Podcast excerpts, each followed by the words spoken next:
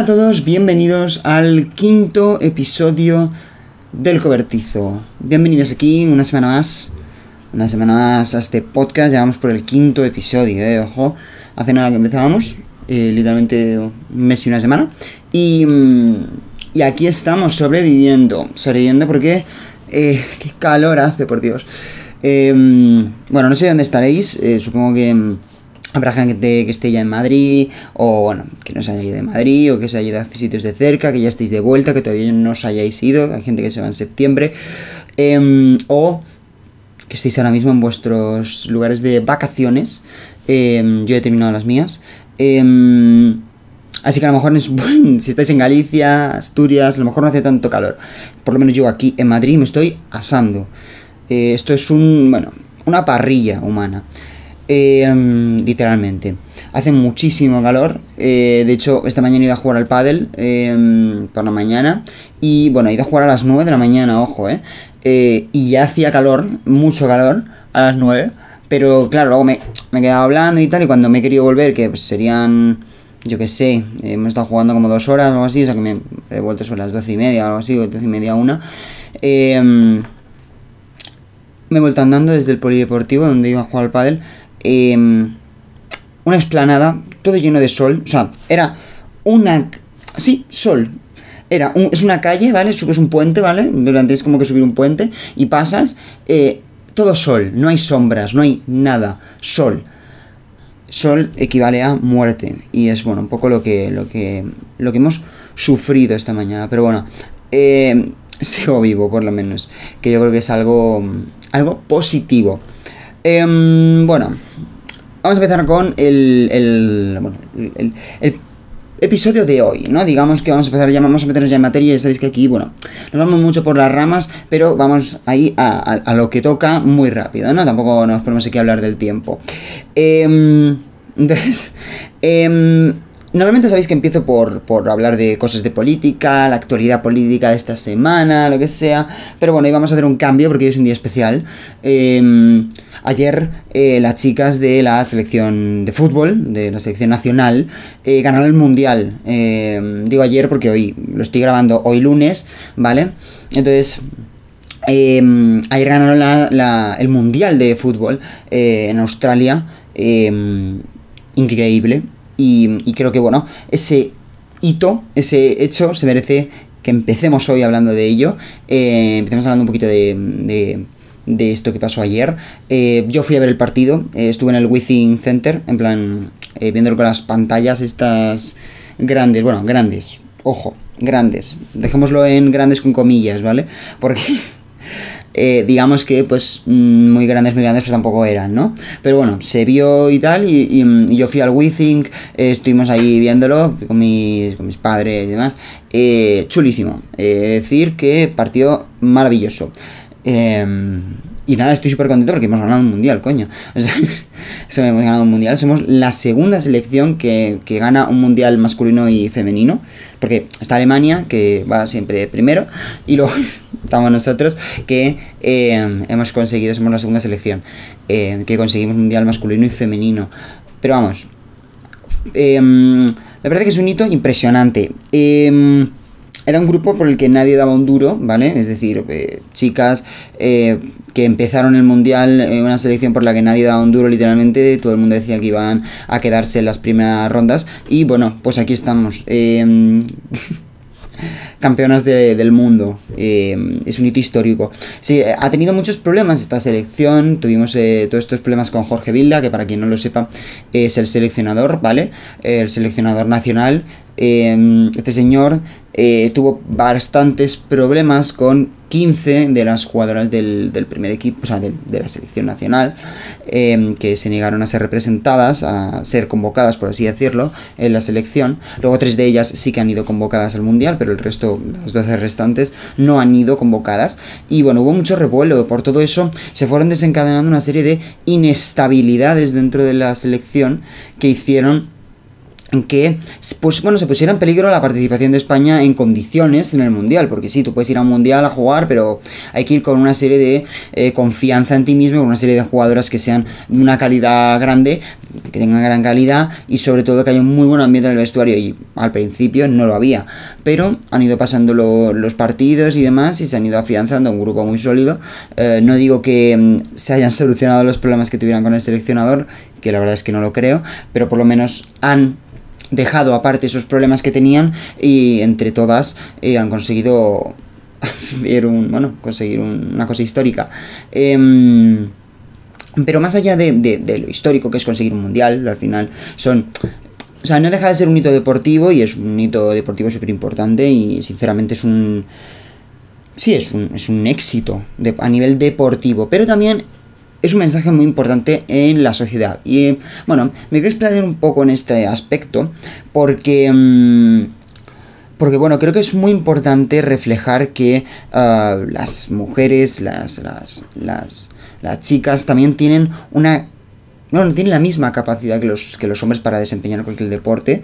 Eh, tiene la misma capacidad que los hombres para poder ganar, para poder jugar al fútbol, para poder jugar a cualquier deporte que hasta hace unos años se asociaba solamente a los hombres.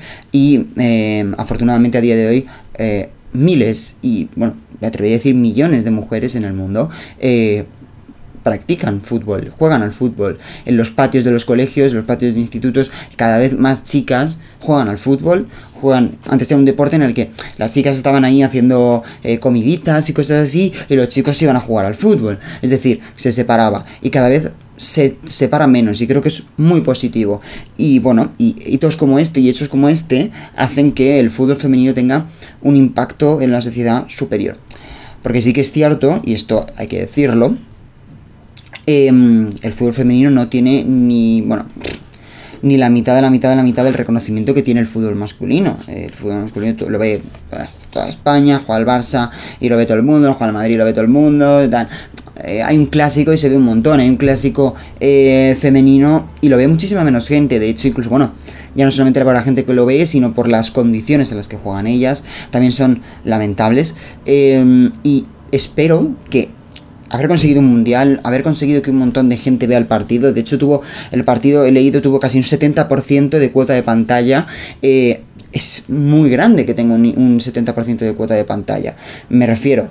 Eh, no alcanza otros eh, esos, pero sí que es cierto que es, un, es muy importante porque hasta ahora partidos del fútbol femenino no se veían, no se habían llegado a ver tanto, pero ver como un montón de gente se ha unido para ver un mundial, un partido de fútbol femenino em, y que haya llegado a esos números indica que vamos por buen camino y que a pesar de que todavía estamos lejos de conseguir los números que manejan los deportes masculinos, em, cada vez vamos avanzando más y yo creo que es muy importante. Y es muy importante sobre, como sociedad, ¿no? Como sociedad mm, que creo que eh, tenemos que avanzar hacia una igualdad entre hombres y mujeres. Creo que el deporte es una de las maneras también de conseguirlo. Si, eh, si en nuestro ocio tenemos una desigualdad entre hombres y mujeres en nuestra vida profesional, en nuestra vida administrativa, pues es muy complicado que, tengamos esa igualdad.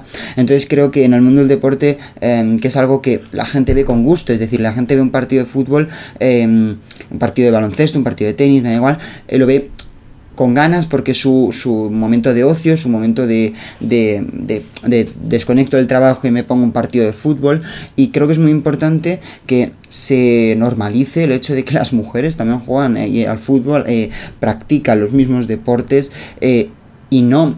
Sí, hay ha habido un movimiento muy grande, eh, sobre todo eh, yo lo he leído mucho en Twitter y esto es cierto, eh, o sea, es cierto que lo ha habido, este movimiento que es todo el rato tratar de desmeritar a las futbolistas. Es decir, hay un partido de fútbol, uy, qué mal juegan las chicas al fútbol, todo el rato es, una cuestión de tratar de infravalorar el, nivel de fútbol que tienen las, las, las, las mujeres. Y me parece horrible sinceramente, porque yo eh, he visto partidos de fútbol femeninos, yo sigo al Barça, eh, soy del Barça, eh, y entonces, pues, em, sobre todo los partidos que veo de fútbol femenino son del Barça, igual que del masculino, son, los, que veo son del Barça y de España. Y, mm, y yo me veo partidos del Barça eh, femenino y a mí me parecen partidos súper entretenidos y, a mí me gusta muchísimo cómo juegan. Eh, tengo, pues eso, como igual que en el fútbol masculino, en el fútbol femenino tengo mis jugadoras que me gustan más, otras que me gustan menos, eh, que, creo que unas que juegan mejor y otras que juegan peor, como en cualquier deporte y en cualquier este. Igual que hay muchas veces que hay errores, ¿no? En, el, en los partidos de fútbol femenino hay una jugadora que se mete propia o tal y ya la gente salta como, ¡oh, mirad cómo juegan! Y en el fútbol masculino también los hay. ¿eh? Hay muchos jugadores que se meten en propia, jugadores que se caen, jugadores que se tropiezan, jugadores que no saben, que no saben eh, eh, reventar un balón y despejar, em, jugadores que, pues eso, eh, que, que, van a darle al balón y le dan al aire. Mm, vamos, de, hecho en el partido del Barça de ayer, el Barça-Cádiz, que vi yo, hubo uno que le fue a dar al balón y le dio al aire. Son cosas que pasan en todos los deportes y, y creo que es una es una obsesión enfermiza de las personas eh, machistas de este país que son, que les gusta el fútbol, de, no, no, el fútbol, eh, ellos lo que quieren, y es lo que yo interpreto, que esas, estos hombres lo que quieren es eh, decir, oye, el fútbol es algo, ellos interpretan que el fútbol es algo de hombres y que, que las mujeres jueguen es como una intromisión. Entonces, quieren como tratar siempre de desmeritar y como de decir que, que eso que juegan ellas no es fútbol, ¿no?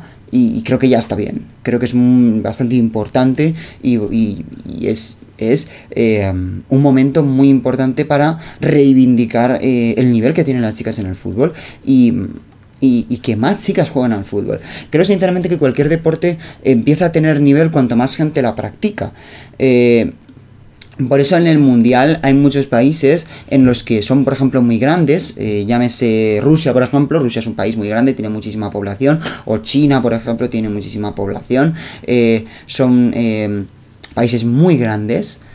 con muchísima población, incluso te puedo decir, mira, Estados Unidos como ejemplo, Estados Unidos tiene muchísima población, pero en, los, en, los, en el mundial masculino no, no tienen buen nivel en el mundial masculino. ¿Por qué?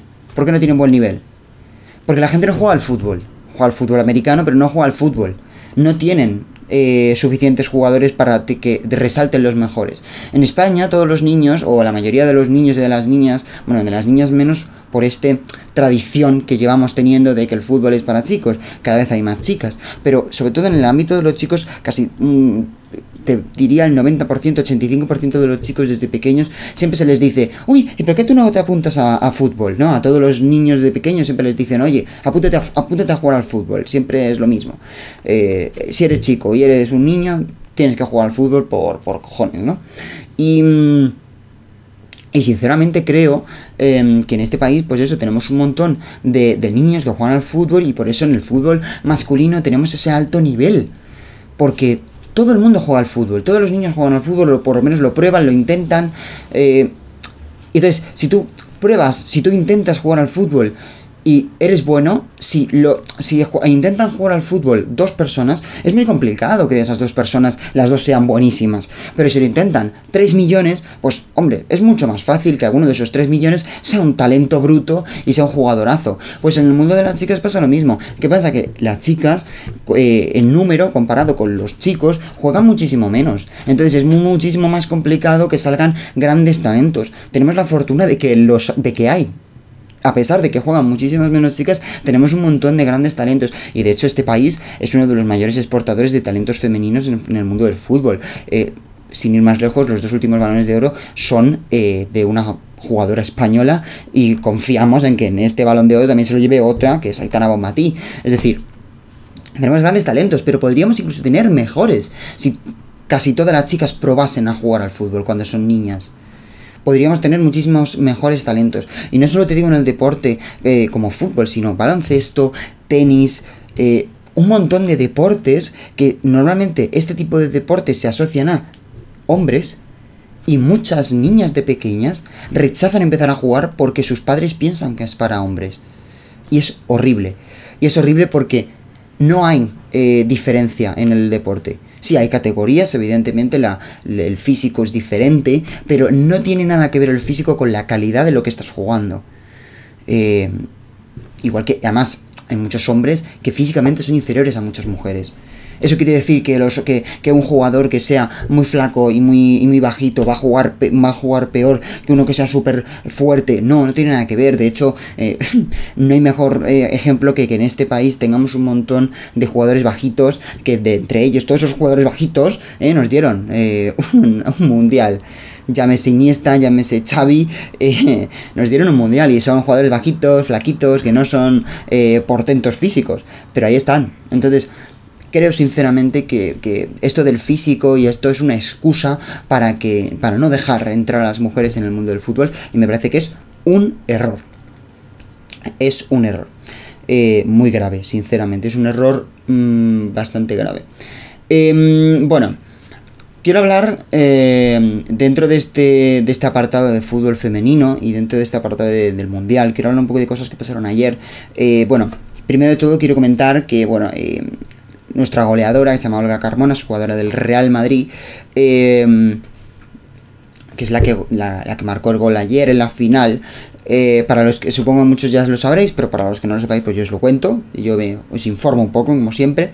Eh, todo, era, eran risas, todo era cosa súper feliz, habíamos ganado un mundial, pero bueno, llegó la noticia de que su padre eh, había fallecido antes, bueno, no sé si antes o durante el partido, yo he leído antes, he leído mm, dos días antes, he leído durante el partido, he leído un montón de informaciones, no sé cuál es correcta, sinceramente, pero sé que mm, eh, falleció antes de que ella metiera su gol.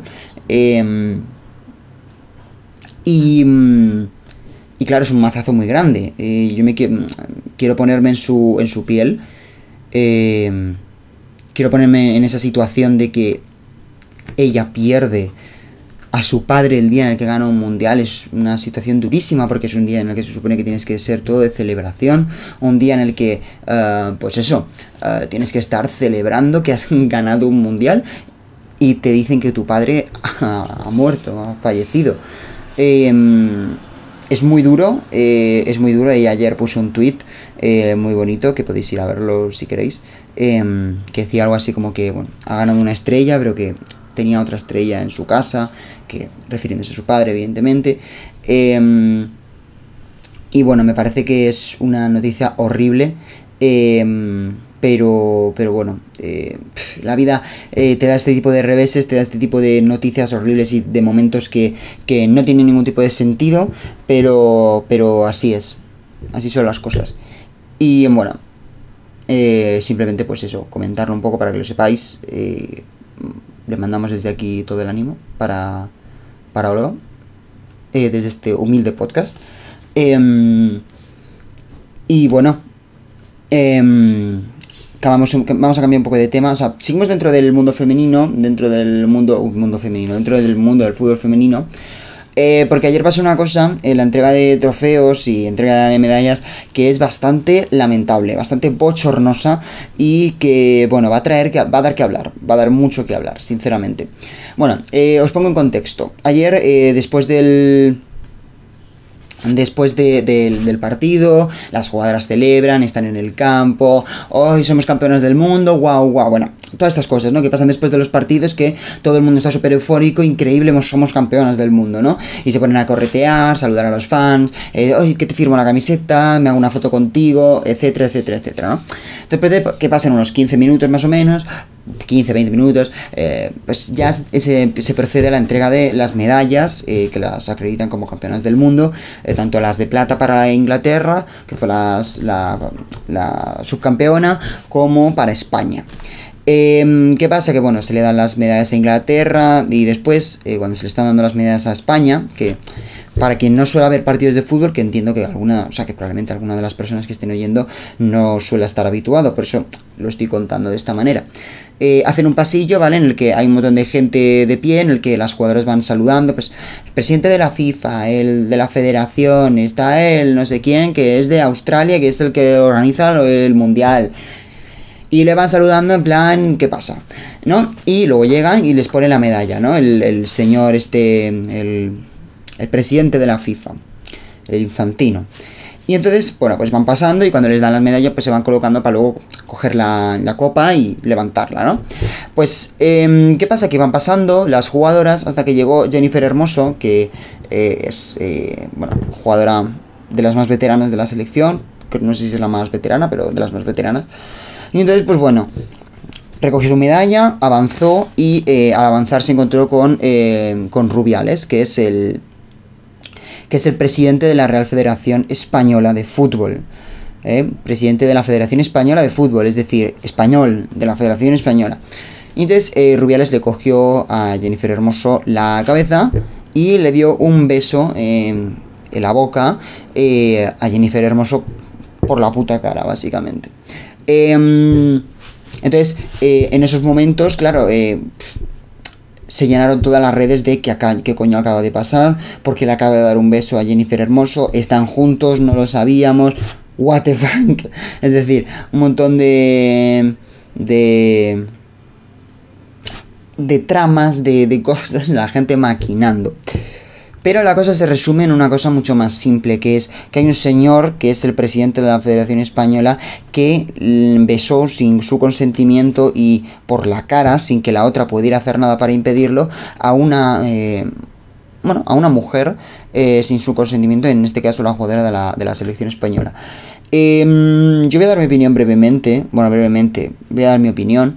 Eh, porque creo sinceramente que, que, es una vergüenza. Es una vergüenza porque em, no, o sea, creo que era un día muy bonito como para estropearlo de esa manera. Eh, sinceramente.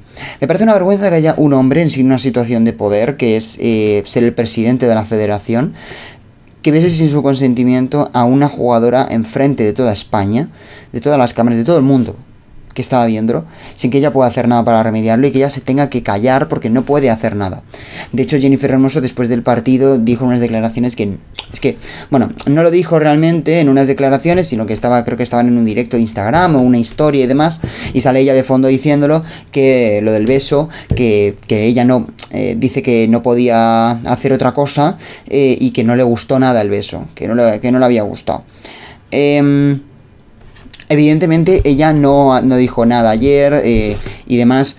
Y yo lo entiendo porque es un momento de celebración en el que ella lo, único, lo último que quiere pensar es en ese señor, ¿no? Pero, pero, pero me parece lamentable, me parece lamentable. Eh, además, hoy ha subido, eh, Rubiales ha subido un vídeo pidiendo disculpas, pero pidiendo disculpas de una manera lamentable, una, de una manera horrible diciendo que... Em, que, em, bueno, lo que ha dicho Rubiales es más o menos eh, como que ninguno de los dos tiene culpa le ha dicho en el vídeo que ha hecho de, de, de, disculpa, ¿no? Y como que ninguno de los dos tiene culpa, que era un momento súper efusivo, como que ninguno de los dos tiene culpa, así que, que ninguno de los dos tenía mala intención. El único que tenía intención el único que has formado, que, o sea, que ha formado parte de ese beso, ha sido él.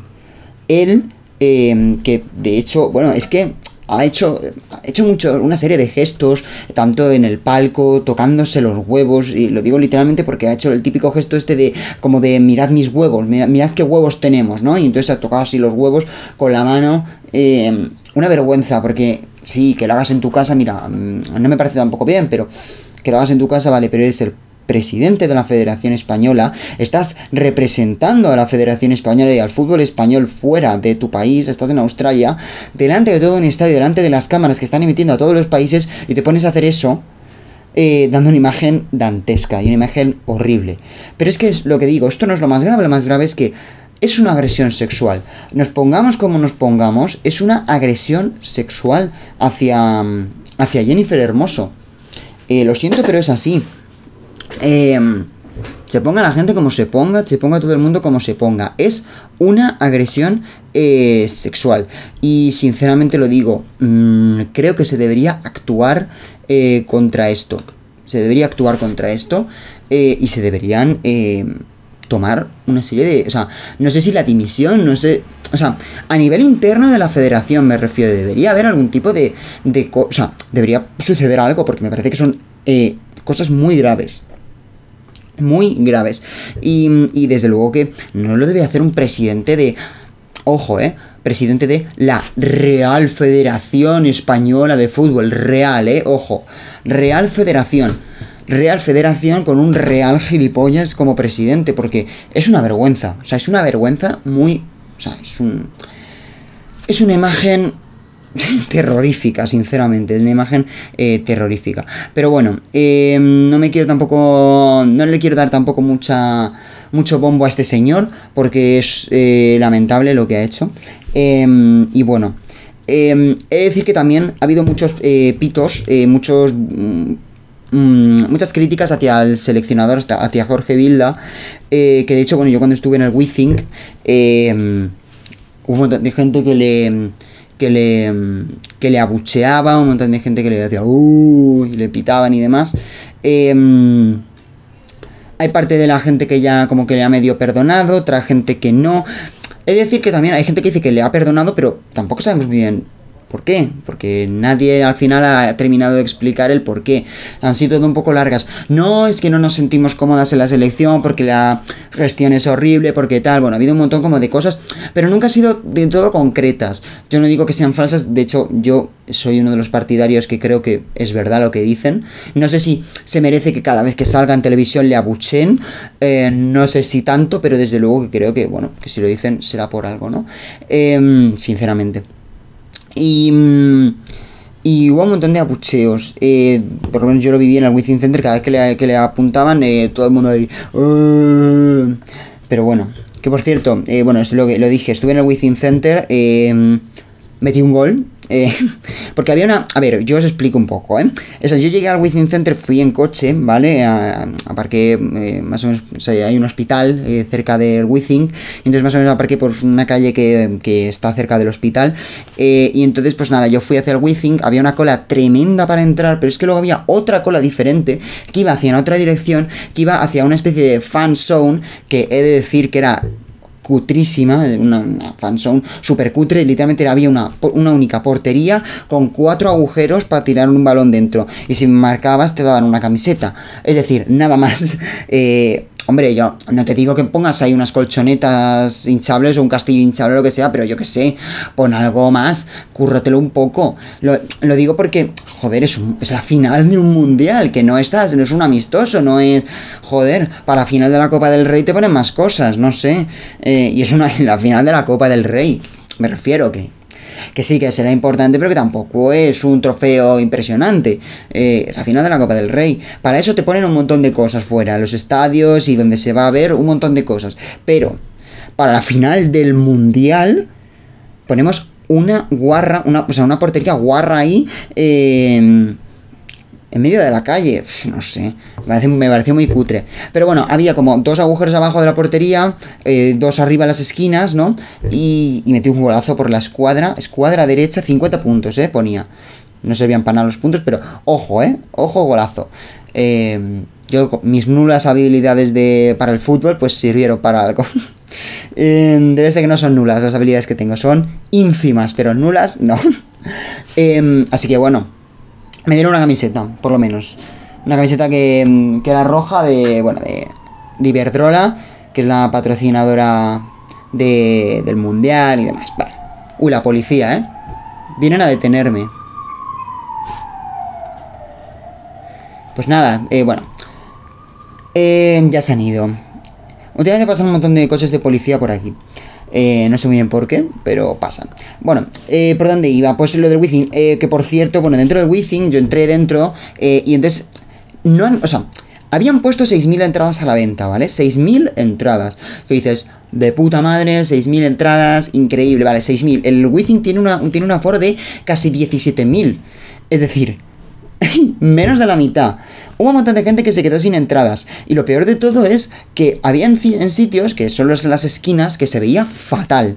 Pero fatal, te quiero decir, fatal. Y era muy triste porque, claro, veías que la zona alta del Withing estaba todo vacío. Todo vacío porque no lo quisieron abrir. Yo entiendo que eso cuesta dinero, pero desde luego que si tú esas entradas las pones, se llena. Se llena entero el Withing. Y podría haber sido muchísimo mejor y hay gente que podría haber ido que no pudo, porque no había más entradas. Sinceramente. Me parece horrible que no, se, que no, que no permitiesen que el Withing se llenara. Me parece horrible. Pero bueno, eh, cosas que pasan. La verdad es que es, es terrible, pero cosas que pasan.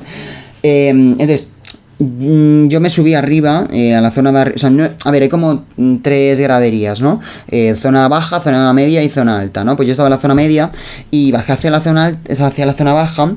Y había un montón de periodistas, pero eh, mm, ojo, un montón de cámaras de periodistas, de fotógrafos, de había chinos, había rusos, había de todas las nacionalidades, impresionante, de un montón de medios. Em, de hecho, a mí me entrevistaron unos de Noticias Telemundo.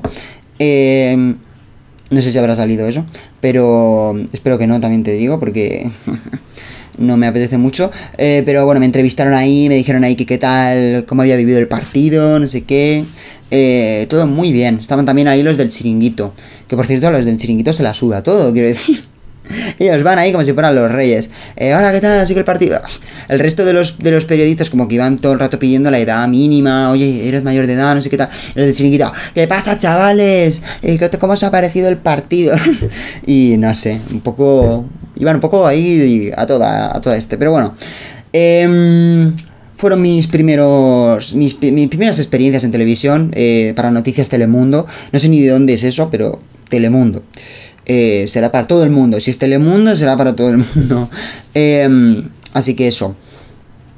Mis primeras experiencias como, como entrevistado en un programa, yo creo que, que son buenas. Muy buenas experiencias. Me dijo, te voy a hacer una pregunta cortita, ¿vale? Y, nada, y me explayé lo máximo que pude porque dije, coño, esto es mi momento, yo hablo lo que me sale de los huevos. Y pues hablé. y eso, y nada, me explayé un poco. Pero, pero tampoco hubo mucho, mucho más.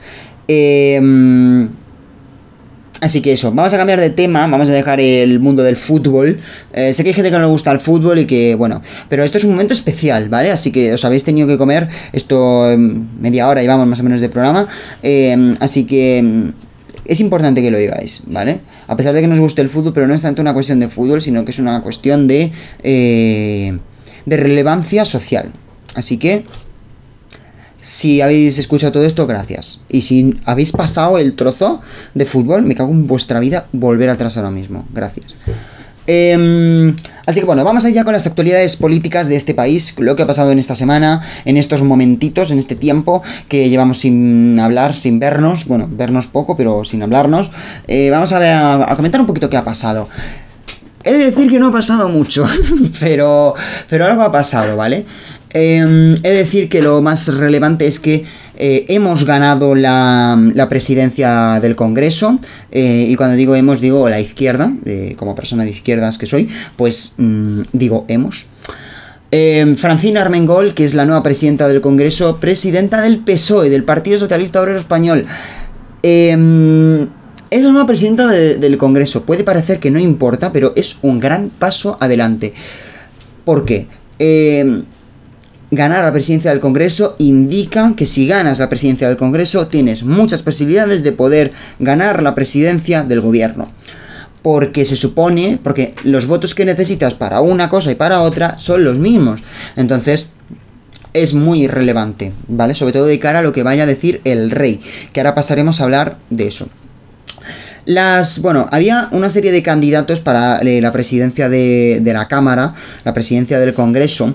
Uno era eh, Francina Armengol de, del, del PSOE, la otra era Cuca Gamarra del Partido Popular, y luego estaba otro señor que era el, eh, de, el de Vox, que la verdad es que no sé ni cómo se llama, sinceramente. Sí que era un señor, pero no sé cómo se llama, se me, lo leí, pero se me ha ido el nombre. Eh, entonces, hemos visto cómo la, la izquierda se ha unido para votar, para votar a Francina Armengol como presidenta de la Cámara y ahí ha salido. Y vemos cómo la derecha, como de costumbre, se ha deshecho, se ha deshilachado y han votado por separado.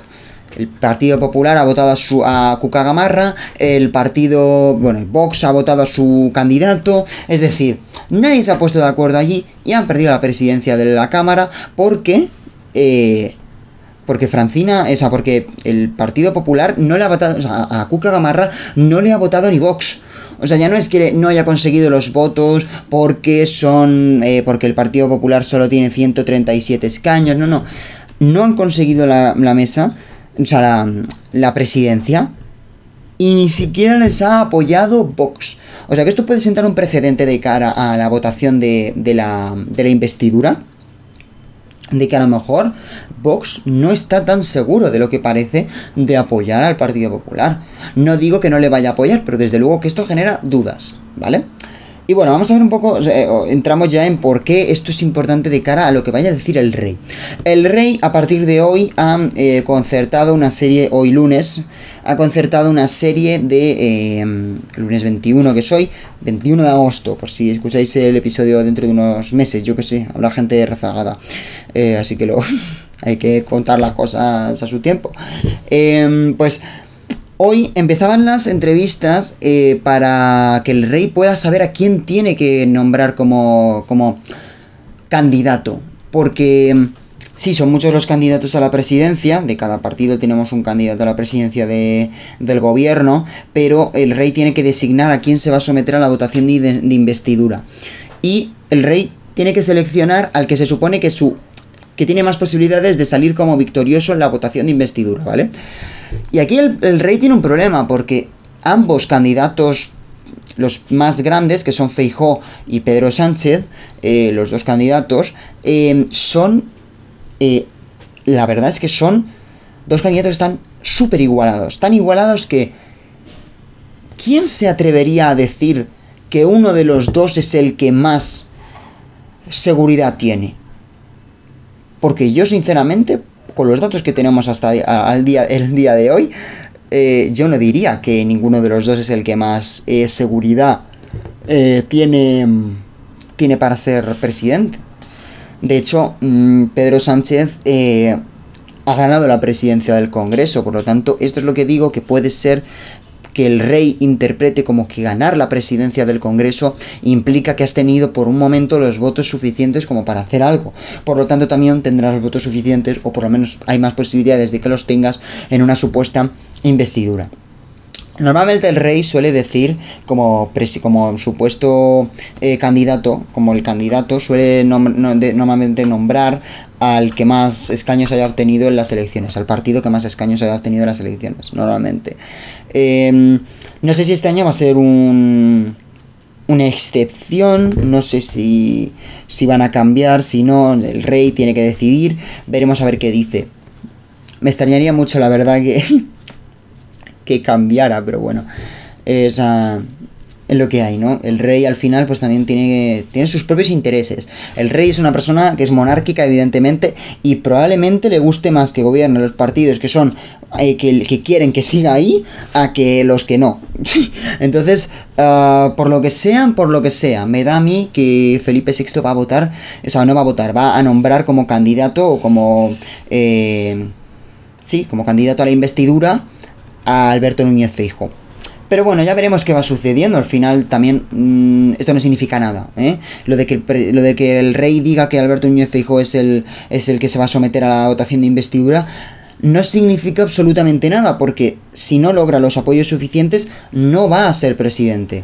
Da igual lo que, lo que suceda, da igual que el rey diga que él es el candidato. Si no hay apoyos, no hay presidencia. Por lo tanto, no preocuparse porque, porque no tenemos tampoco super, o sea, no tenemos tampoco muchos problemas en ese sentido, ¿vale? Así que veremos a ver qué va sucediendo. Eh, han empezado las entrevistas, el PNV se ha, bueno, se ha opuesto un poco, ha, puesto algunas trabas a, esta, a estas reuniones, a, estas entrevistas, pero bueno, eh, veremos a ver qué va saliendo de todo esto, qué va sucediendo. Eh, y os iré informando, la verdad. Os iré informando de lo que vaya sucediendo. No ha habido mucha no ha habido muchas cosas en este en esta semana, así muy relevantes, la verdad. Eh, bueno, eh, no sé si lo sabéis, pero la fiscalía. Eh, esto es que se me acaba de venir a la mente porque lo he leído antes, ¿eh? La fiscalía ha aceptado, recordáis, no sé si recordáis hace dos episodios, que, bueno, tres de hecho, creo, que yo cuando estaba en la playa os conté que el Partido Socialista había pedido que se revisaran los 30.000 votos nulos que se habían emitido en Madrid. Em, y el Tribunal Supremo, el bueno, el Tribunal no, la Junta Electoral Central dijo que Nanay, eh, la Junta de Madrid también dijo, la Junta Provincial de Madrid dijo que ni de coña, y el Partido Socialista fue al ha ido al Tribunal Supremo. ¿Qué pasa? Que el Tribunal Supremo todavía no ha, no ha dictaminado qué va a decir, ¿vale? No ha dictaminado una sentencia sobre eso, pero la Fiscalía apoya al Partido Socialista en este caso. Y los motivos son los siguientes. La Fiscalía dice que el resultado electoral está tan ajustado que es necesario comprobar que todos los votos están bien contabilizados, porque eh, una cuestión de, nada, 100, 200 votos puede cambiar un montón de cosas. Entonces es muy importante contabilizar bien esos votos y que no haya eh, ningún tipo de cambio eh, dentro de, la, de, los escaños y que eh, se asegure la Junta Electoral mm, de que los cambios, o sea, de que los votos están bien contabilizados y que los escaños son los que son, porque viendo lo apretado que está, un escaño puede ser súper determinante un escaño es súper determinante. Entonces, eh, el Partido Socialista va a, luchar va a luchar para que se revisen esos votos y veremos a ver qué sale de esto. Veremos a ver qué sale. Así que bueno. Em, vamos a terminar por aquí el, episodio. Eh, bueno, quiero hablaros. Por, bueno, por cierto, eh, antes de terminar el episodio, quiero instaurar eh, una recomendación semanal que os voy a dar dentro de cada episodio, ¿vale? Cada episodio yo os voy a recomendar una serie, una película, algo que me haya visto, algo que me mole, algo que os quiera decir. Y os lo voy a recomendar todas las semanas, ¿vale? Todas las semanas os voy a recomendar una peli, os voy a recomendar una serie, algo que yo quiera, ¿vale? Y pues eh, esta semana os voy a recomendar una serie que se llama Hit, ¿vale? H-I-T. ¿vale? Eh, es una serie que va sobre un profesor que va a colegios en los que hay muchísimos problemas de conducta, ¿vale? Eh, y trata de ayudar eh, a estos chavales que están bastante, digamos, amargados, bastante mal en sus vidas y les trata de ayudar eh, y trata de que, bueno, de que dejen de comportarse como unos auténticos niñatos y que empiecen a ser eh, personas y adolescentes decentes, ¿no? No es como si fuese un, un internado, no tiene nada que ver con, con series así, pero no, no os penséis que es tipo serie como para adoctrinar a adolescentes o como para reconvertir a adolescentes, sino que es una serie en la que se tratan un montón de temas sociales, temas eh, como, yo que sé, eh, la xenofobia, el racismo, el feminismo, eh, incluso un montón de dilemas que a todos yo creo que nos han podido pasar en algún momento cuando éramos, cuando somos adolescentes, digo éramos como si yo no lo fuera, pero jóvenes, adolescentes, son chavales de segundo de bachillerato, primero bachillerato, cursos súper que yo creo que muchos de los que estáis escuchando acabáis de pasar o estáis en ello, em, y que son problemas que tienen esos adolescentes que con los que cualquiera de nosotros eh, jóvenes y cualquiera de los que habéis sido jóvenes os podéis sentir identificados. Y creo que es muy importante ver una serie así para también tratar no solo temas de adolescentes sino temas sociales como los que he dicho. Eh, incluso temas eh, de cómo afecta ese tipo de de fascismo, esos partidos de derecha a los adolescentes, de las luchas dentro de un aula, que no tienen nada que ver con élite, porque mucha gente que cuando se lo he contado me ha dicho, ah, pero es tipo élite, adolescentes en una clase. Y no tiene nada que ver con élite, de verdad. Eh, es, es, de Radio Televisión Español, es de la 1, eh, es una serie que la ha hecho RTV. Y... Em, y lo tenéis en, en RTV Play, eh, lo podéis ver, es gratis. Eh, así que yo os la recomiendo muchísimo, de verdad. Eh, porque tiene mucha, muchas tramas, muchas subtramas que son muy importantes que yo creo que a nivel social son bastante trascendentes. Así que yo os animo de verdad a que os la veáis, a que os la miréis y, y bueno, eso. Que le echéis un vistacillo, ¿vale? Eh, y eso, coño, que es gratis, que no tenéis que pagar nada. Así que mejor. Yo solo os traigo cosas de calidad, ¿vale? Así que eso.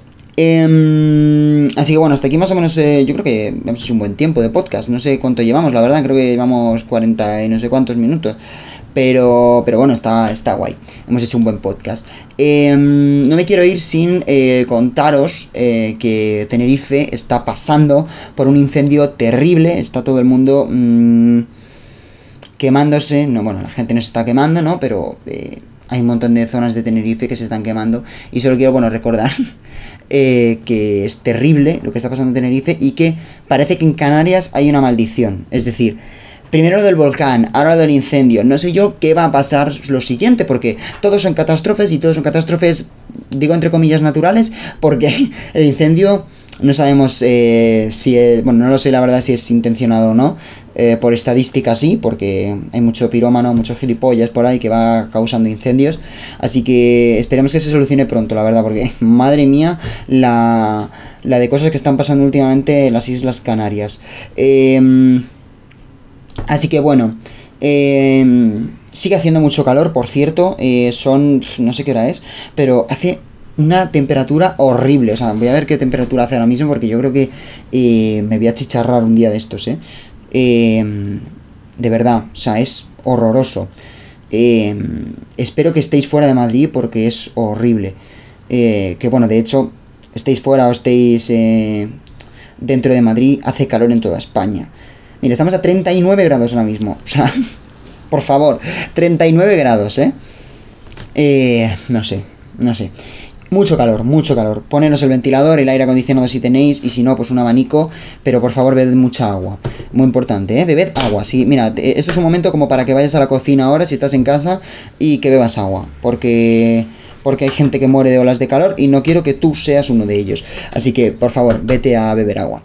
Y, pues nada, hasta aquí este episodio. Espero que os haya molado, que, que lo hayáis disfrutado, que, que, os haya gustado un poquito. Eh, os voy a dejar algunas encuestas, no sé, sobre lo del partido de fútbol, sobre lo de eh, el fútbol femenino, quizás, no sé, bueno, ya veré un poco qué, os encuestas, os qué, encuestas os dejo, pero porfa contestadme por ahí, eh, pero a, las preguntitas, a, los votos, cuéntame un poquito vuestra, vuestra opinión sobre las cosas y, y eso. Eh, ya está terminamos el episodio. Os dejo con musiquita, no sé qué música voy a poner. Creo que he visto una antes que me ha molado, así que la pongo. Y, nada, hasta la semana que viene. Así que, bueno. Eh, no sé si la semana que viene traeré a alguien, de decir. Eh, me quedo un poco en blanco, la verdad. no sé si la semana que viene grabaré con alguien. Tengo un podcast temático chulísimo que creo que voy a hacer. Ya lo tengo pensado. Así que no sé si lo haré el siguiente o el siguiente. Em, pero en algún momento lo haré. Así que, em, pues nada, eh, me despido. Chao, nos vemos la semana que viene. Y pues eso. Adiós.